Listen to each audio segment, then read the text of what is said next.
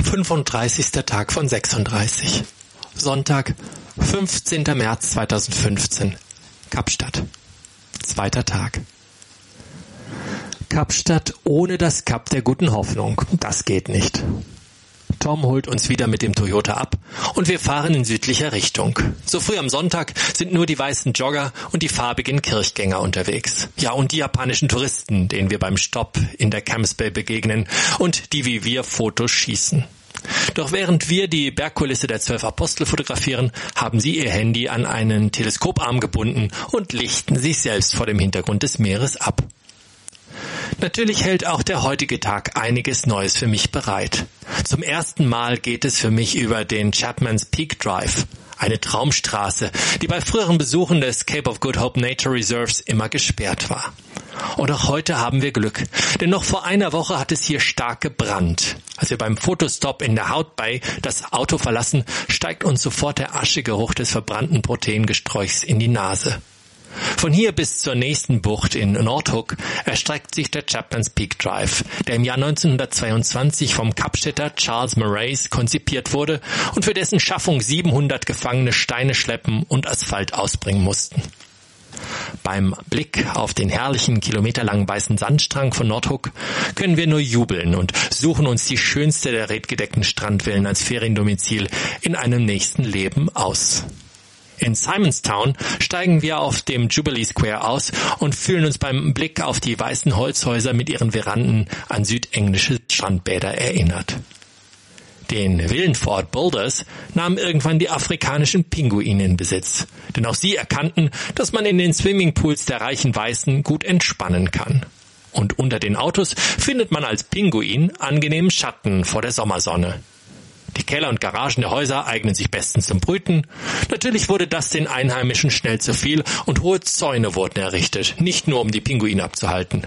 Auch wenn es noch einen Strandabschnitt gibt, wo man als Homo sapiens mit den drolligen Frackträgern aus der Antarktis schwimmen gehen könnte, ziehen wir doch den touristischen Besuchspunkt vor. Wir zahlen unseren Eintritt und spazieren über die Planken und Bohlen. Fleißig schaufeln einige der auch als Esels- oder Brillenpinguine bekannten Vögel Sand aus ihren Boothöhlen, andere gehen im Meer auf Fischfang, während wieder andere, wie apathisch im Schatten eines Felsens stehend, die Mittagshitze und das Blitzgewitter der vielen Kameras von sich abprallen lassen. Nun gelangen wir zum Tor des Nationalparks, wo wir uns in die Autoschlange der Einfahrenden einreihen. Doch die Menschenmassen täuschen. Bald verteilt sich der Besucherstrom auf die verschiedenen Sehenswürdigkeiten im Park. Die vielen Autos, die dort vorne halten, deuten auf eine Tiersichtung hin und tatsächlich entdecken auch wir bald die Gruppe Buntböcke.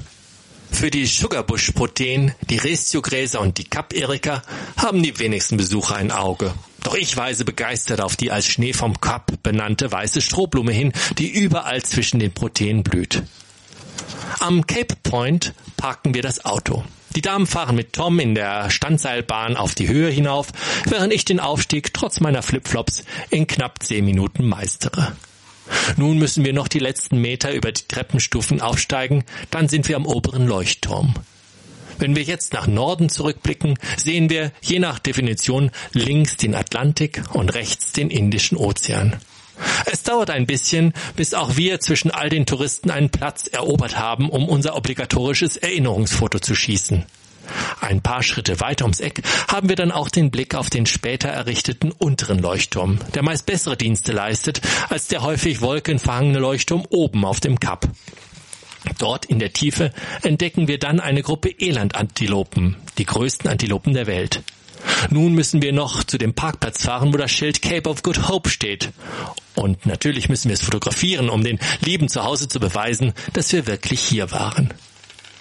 Als wir schon auf der Rückfahrt sind, treffen wir auf vier Strauße. Und Helga berichtet uns von dem seltsamen Brutgehabe dieser Tiere. Die Männchen sind schwarz, weil sie in der dunklen Nacht das Brutgeschäft von den tagsbrütenden braunen Weibchen übernehmen.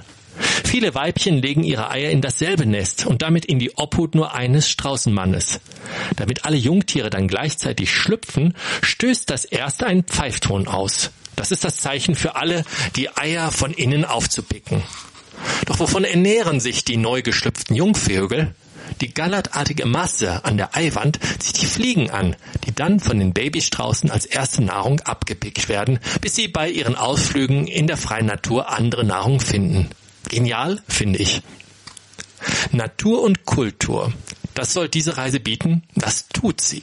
Durch die beeindruckende, verbrannte Feinbosslandschaft fahren wir zum kapholländischen Herrenhaus Groot Constantia. Noch so ein Wunsch von mir, wo ich noch nie zuvor war.